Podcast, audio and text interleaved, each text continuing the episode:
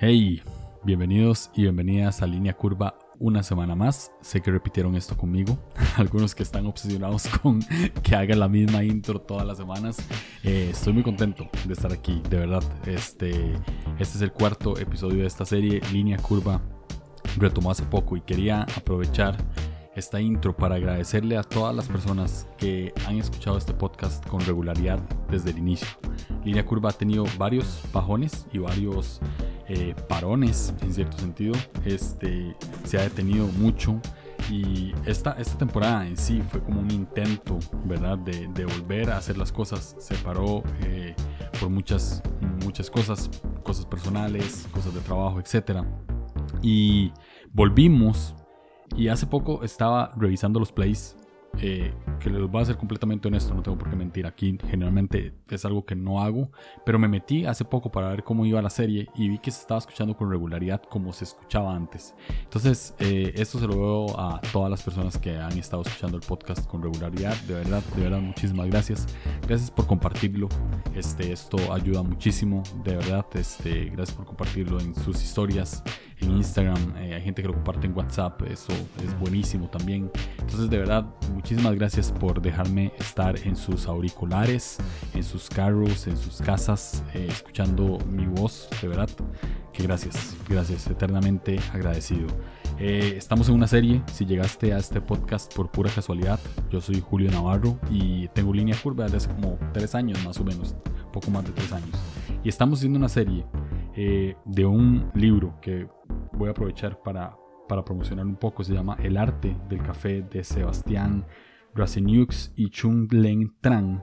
Este, si sos amante del café, pues es un libro que te va a encantar. Habla desde cómo toman café en diferentes culturas, que es la serie que estamos haciendo, hasta tueste, catación, eh, cómo preparar métodos de filtrado, variedades de café, eh, etcétera. Es, muy completo, es un libro chivísima. Este, yo aquí en Costa Rica lo conseguí en la librería internacional, que no está promocionando ni patrocinando este podcast, pero me encantaría. Por si llega alguien ahí. este, nada. Y no sé, creo que si están en otros países lo pueden eh, adquirir por medio de Amazon. No sé si están en otras traducciones, yo lo tengo en español, pero imagino que sí. Entonces, eh, el arte del café de Sebastián Rasinux y Chung Len Tran. Está muy bueno este libro. Eh, entonces, como les decía, estamos en esta serie de cómo toman café en diferentes culturas. Eh, está basado en este libro. Hablamos de cómo tomaban café en la cultura anglosajona, cómo tomaban este café rechinado y cómo esto se puede reflejar en nuestra vida, ¿verdad? cómo podemos llevar una vida rechinada. Eh, hago una pausa aquí, un paréntesis para decir que no juzgo la manera de tomar café de nadie, nada más estamos haciendo una, una analogía con la vida.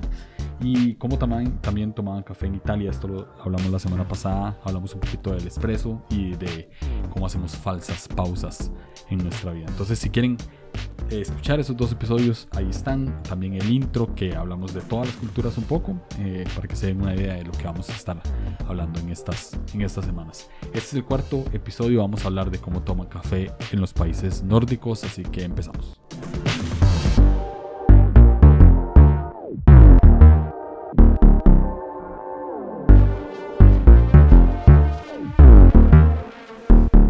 Países nórdicos, estamos hablando de Suecia, Noruega, estos países fríos, bastante fríos, eh, países europeos que son los mayores consumidores de café del mundo y fundamentalmente lo toman en forma de filtro. Esto me encanta. Usan métodos como U60, como Calita, como Chemex, como la bolsa de tela, que también es muy común aquí en Costa Rica.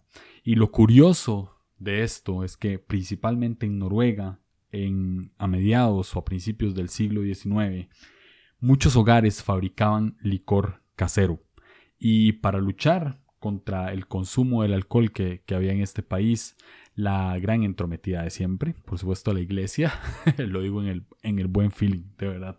Este, la iglesia que ha hecho, sí sé que muchas cosas malas en el tiempo, pero también ha hecho cosas buenas como esta, eh, optó por proponerle a la ciudadanía que en vez de tomar alcohol y emborracharse, porque la Biblia dice que no se emborrachen, sutilmente les dijeron, hey, ¿por qué en vez de tomar tanto licor y alcohol que los emborracha y los hace sentirse muy mal y hacer cosas malas, eh, ¿por qué no toman café?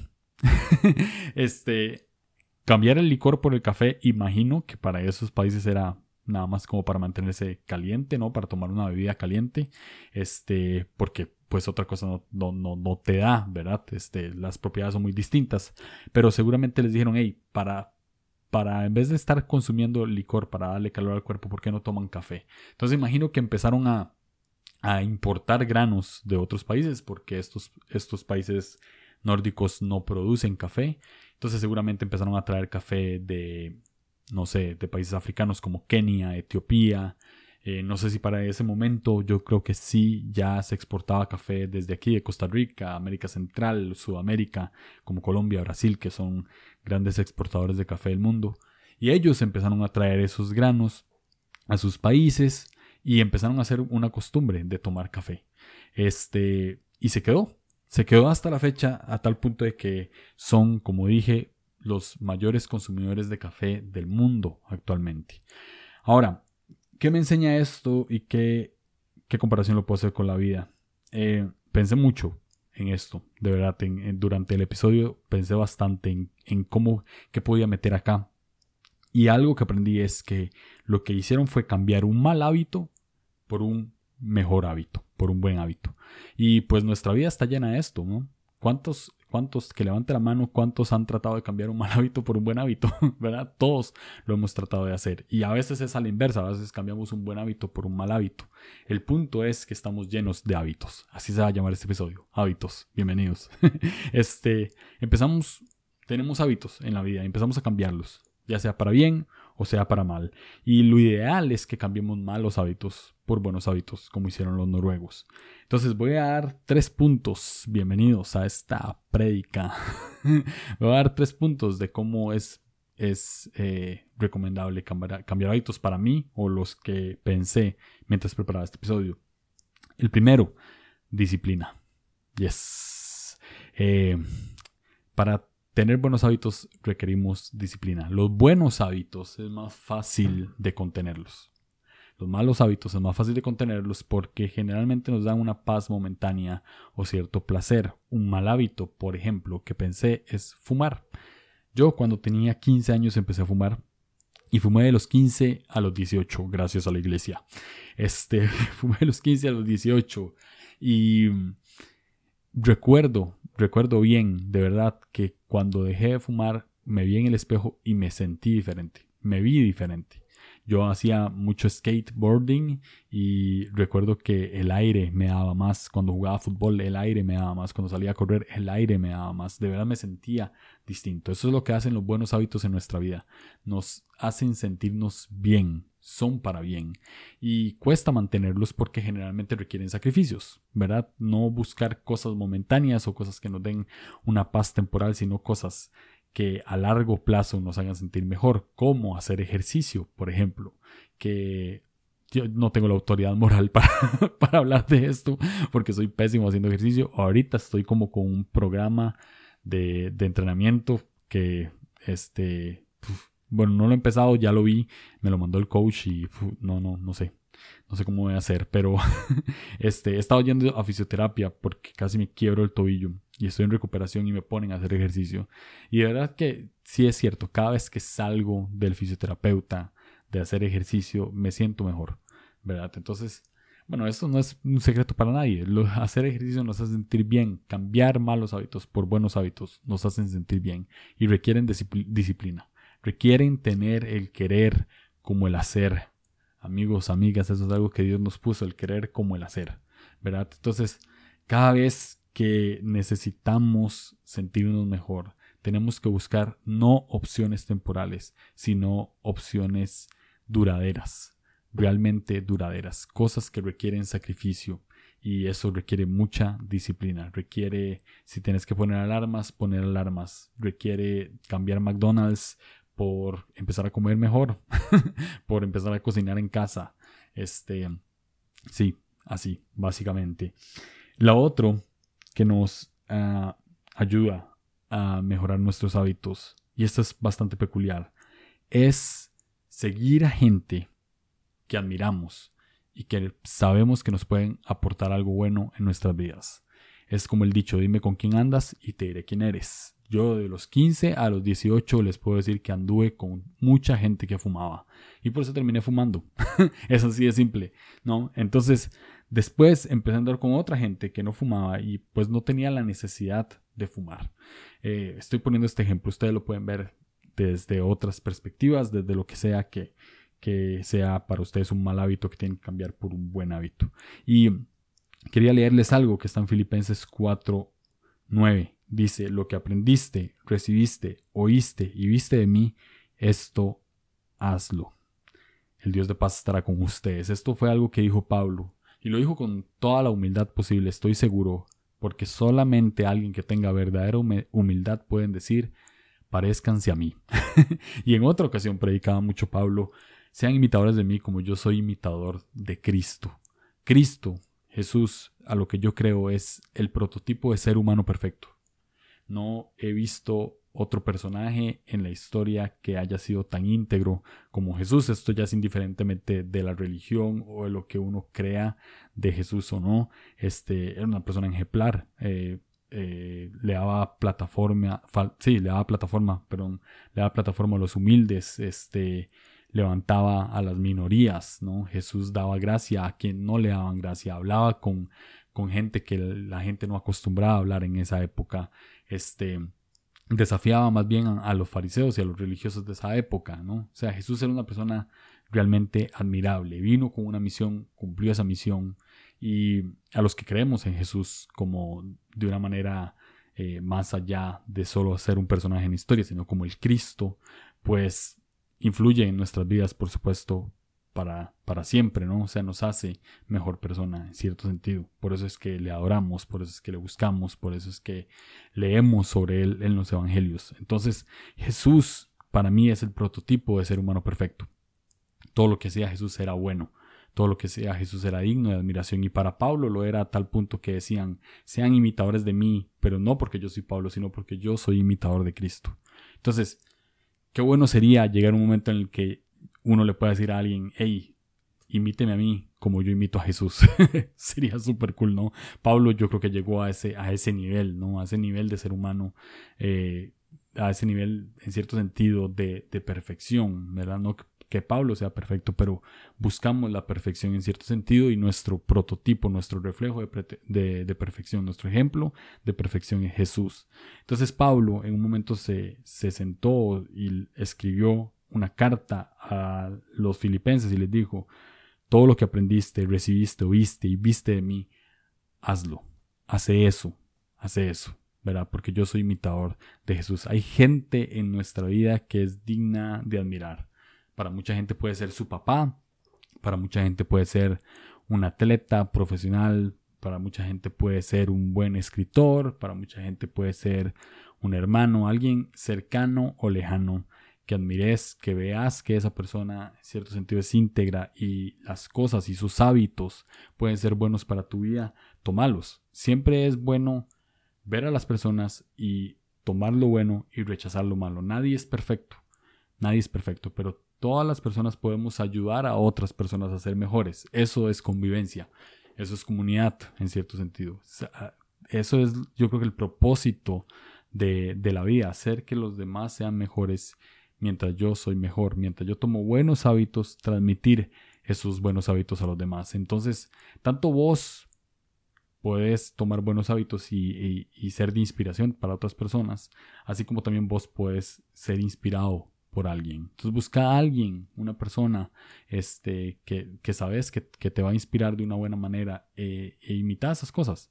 Yo, por ejemplo, imito muchas cosas de Fabi. Una de esas es su esfuerzo y su valentía para emprender. Eso es lo que estoy haciendo yo en este momento y sé que lo he aprendido de ella. Ella me aconseja al respecto, me dice, puedes hacer estas cosas para generar más ganancias, puedes hacer estas cosas para generar más clientes, etcétera. Esas cosas buenas de Fabi yo las tomo y las las copio en cierto sentido, no no no me da vergüenza decirlo, este y tomo eso y trato de, de crear buenos hábitos en mi vida, así como también escucho muchos podcasters que les puedo dar aquí este mi total admiración pública. Puedo tomar cosas de, de Leo Lozano, tomo cosas de, de Jesiah Hansen, tomo cosas de mis amigos Sam y, y Benjamín que tuvieron catálisis, tomo cosas de Rick Santiago, tomo cosas de Jonás, tomo, cosas de muchos podcasters que, que hacen cosas buenas, hasta de Andrés Marín, si está escuchando este podcast y los que conocen a Andrés Marín entienden el chiste, pero de verdad tomo cosas de ellos y, digo, ok, esto, esto, esto me gusta, este, esta manera de, acomodar las cosas, esta manera de, de, ver con perspectiva tales temas me gustan y los acoplo también en cierto sentido a mi podcast.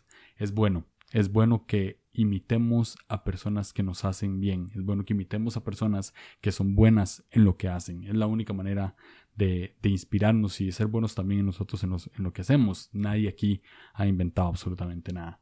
Entonces, ese es, otro consejo. Busca a alguien que sea digno de admirar y tratar de replicar cosas que ellos hacen y ahí vas también vos encontrando tu, tu esencia en el camino. No quiere decir que tienes que robarte una esencia, eso ya es tomar una falsa identidad, es solamente agarrar lo bueno, desechar lo malo y empezar a aplicar esas cosas en tu vida para que empezás a crecer, para que empeces a crecer, perdón, tengo como dislexia, empeces a crecer en buenos hábitos.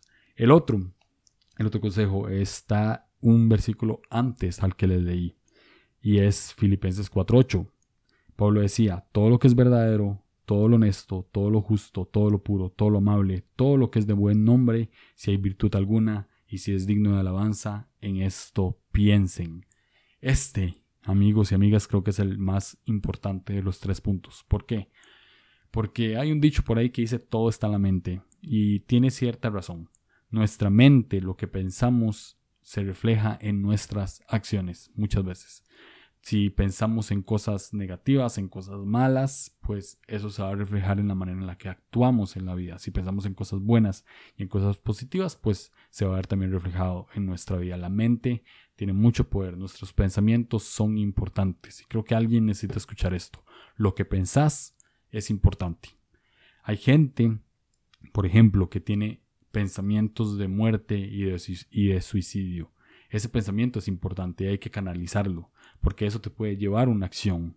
Ninguna acción está hecha sin un pensamiento detrás. Entonces, todo lo que pensamos tiene importancia y, cambiar nuestros pensamientos cuesta, ¿verdad? Porque eh, tiene que ver mucho con el contexto en el que estamos, con, con la realidad que vivimos, con las cosas que nos pasan día a día. Entonces, hay que empezar a ver la vida desde otra perspectiva. A inicios de este año, mi esposa Fabi me preguntó que cuál era la palabra del año mi palabra del año, si le podía poner una palabra al año. Y yo honestamente no, tenía respuesta. Le pregunté a ella que cuál era la de ella y ella me dijo, la mía es perspectiva. Empecé a ver las cosas desde otra perspectiva. Hay cosas que, antes me enojaban que ahora me enojan menos, porque sé que tienen menos importancia. Entonces, así me empezó a, a, nombrar diferentes ejemplos. Me decía, hay cosas que simple y sencillamente son más importantes que otras. Y si uno lo ve desde otra perspectiva, pues todo puede cambiar y todo puede mejorar para bien. Entonces, si, por ejemplo, chocaste tu carro, un ejemplo que me pasó a mí, si chocaste tu carro, puedes tener dos maneras de pensar. ¿Es lo peor que te puede pasar en la vida? O simplemente es algo que sucede y puede salir algo bueno a esto. ¿Sí? Así es con todo. Todas las cosas funcionan para bien si pensamos que pueden funcionar para bien o funcionan para mal si sabemos que, que, si pensamos que va a funcionar para mal.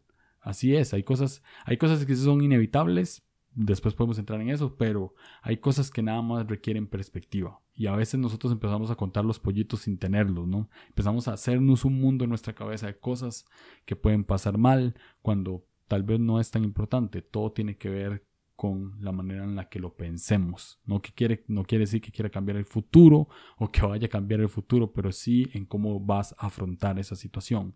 Entonces, ¿por qué cambiar nuestros pensamientos nos ayudan en un buen hábito? Porque sabemos que si empezamos a pensar de una manera positiva, vamos a empezar a tomar acciones positivas y eso nos va a llevar a tomar hábitos positivos. La mente es muy importante. Entonces, todo lo que es bueno, todo lo que es puro, todo lo que, es, lo que es honesto, todo lo que es justo, todo lo que es amable, todo lo que tiene buen nombre, si hay alguna virtud, si es digno de alabanza, en esto piensen. Para mí todo esto se resume en Jesús, ¿verdad? O sea, pensemos en Jesús, que es el prototipo de ser humano perfecto, imitémoslo, eh, admiremos lo que hacía y tratemos de replicarlo en nuestras vidas. Es tanto eh, una cuestión de pensamiento como de, de ver y replicar. Y por supuesto que también requiere una disciplina espiritual que tiene que ver con empezar a alimentarnos de esas cosas que, ¿verdad? que Jesús nos da, que como podcast que hablan de Jesús, como charlas que hablan de Jesús, etc. Eso es en mi caso porque soy creyente. Yo busco eh, estas cosas porque creo que Jesús es, el prototipo de ser humano perfecto. Eso me va a hacer a mí un mejor ser humano y si pienso en Él, en las cosas que Él hace, pues esto me va a llevar a mejores hábitos en la vida. ¿Se entiende? Espero que sí. Entonces, eh, disciplina, personas que nos hablen con el ejemplo y buenos pensamientos son indispensables para adquirir buenos hábitos en nuestra vida. Ahora bien, antes de hablar de hábitos en este episodio, yo iba a tomar otra parte de, de, la historia de los nórdicos, iba a voltear totalmente el episodio. No lo hice porque sentí la necesidad de hablar de hábitos, pero siento la espina de hablar de lo otro también. yo no me iba a enfocar tanto en, en el cambio de dejar de tomar licor por empezar a tomar café, sino que me iba a enfocar un poquito más en la preparación. Los nórdicos preparan el café de manera filtrada y cuando vos filtras el café pues te da sabores y aromas y texturas que no te da una máquina, ni una máquina de espresso, ni un coffee maker, por ejemplo. Entonces, filtrar café es una buena manera de hacerse un café. Es una manera más artesanal, es manual, puedes controlar más, más que todo la temperatura del agua, por ejemplo, puedes, puedes comparar, ego, puedes controlar, perdón, los, los vertidos, la cantidad de café, la cantidad de agua, etc. Eh, además, puedes jugar con diferentes métodos y puedes hacerlo de una manera distinta. Esto te da mejores sabores. Ahora bien, los nórdicos eh, no necesariamente preparan bien el café de una manera filtrada. Vos puedes tener un U60, un Chemex en tu casa y no necesariamente quiere decir que el café te vaya a quedar bien. Nada más tenés un instrumento mejor para hacer el café del que tal vez tenías antes. Entonces, o por lo menos mejor a un coffee maker. Entonces, no quiere decir que el café te vaya a quedar bien. Y quería hacer esta comparación. Ahora la analogía va con otro, otro feeling completamente. Y es que me hizo pensar que hay mucha gente que cree que tiene una buena vida, una vida estable, una vida segura, o por lo menos en realidad no cree, tiene una vida estable, una vida segura, este, una vida en la que están preparados para ella, pero no es la vida que tienen que vivir o tal vez no es la vida que quieren vivir. Tal vez le falta otros instrumentos para poder hacer la vida mejor. ¿Sí? La analogía viene aquí con que para hacer el café filtrado, se tiene que explicar, ¿no? Para hacer el café filtrado no solamente necesitas este, un V60 o un Chemex o un Calita, sino que también necesitas una báscula, ¿verdad? Una pesa, necesitas algo que controle la temperatura del agua, etcétera. Otros instrumentos que te hagan tener una mejor taza. Así también en la vida necesitas otros instrumentos que te hagan tener una mejor vida. Unos de esos instrumentos son los hábitos, pero otros instrumentos son qué realmente quieres hacer de tu vida. Porque tal vez tenés una vida estable, tienes una vida segura, ¿no? En cierto sentido, el que se hace un café filtrado, pues tiene el café.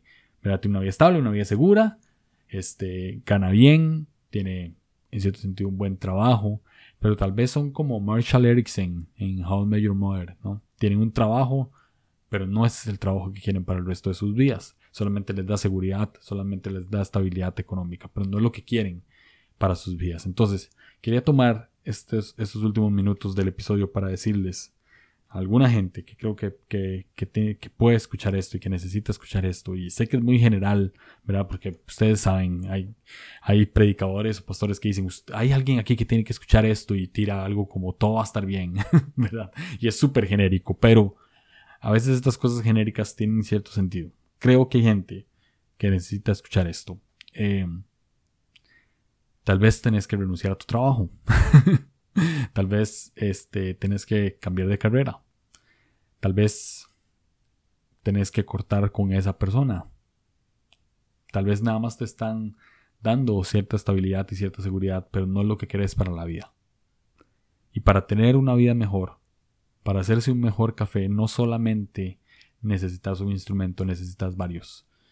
Y este instrumento se llama valentía y se llama saber qué querés. Se puede traducir con terapia también. se, trata de que si vos sabes qué es lo que querés para tu vida y estás haciendo todo lo contrario solamente por un poquito más de estabilidad económica, tal vez no estás en el lugar correcto. Y sé que esto puede sonar muy utópico y que vos me decís, bueno, pero si yo renuncio a todo lo que tengo y qué hago, ¿verdad? Entonces esto es parte de cómo querés vos vivir la vida, cómo decidís vivirla. Vas a decidir estando en una carrera que no es la que querés, pero es la que querían tus papás y por eso estás ahí. O vas a seguir en un trabajo en el que trabajas eh, demasiado y nada más porque sos más o menos bien remunerado, pues estás ahí, pero no es lo que te gusta, te estresa más, te, da más estrés de lo que te da dinero, pues tal vez no es por ahí.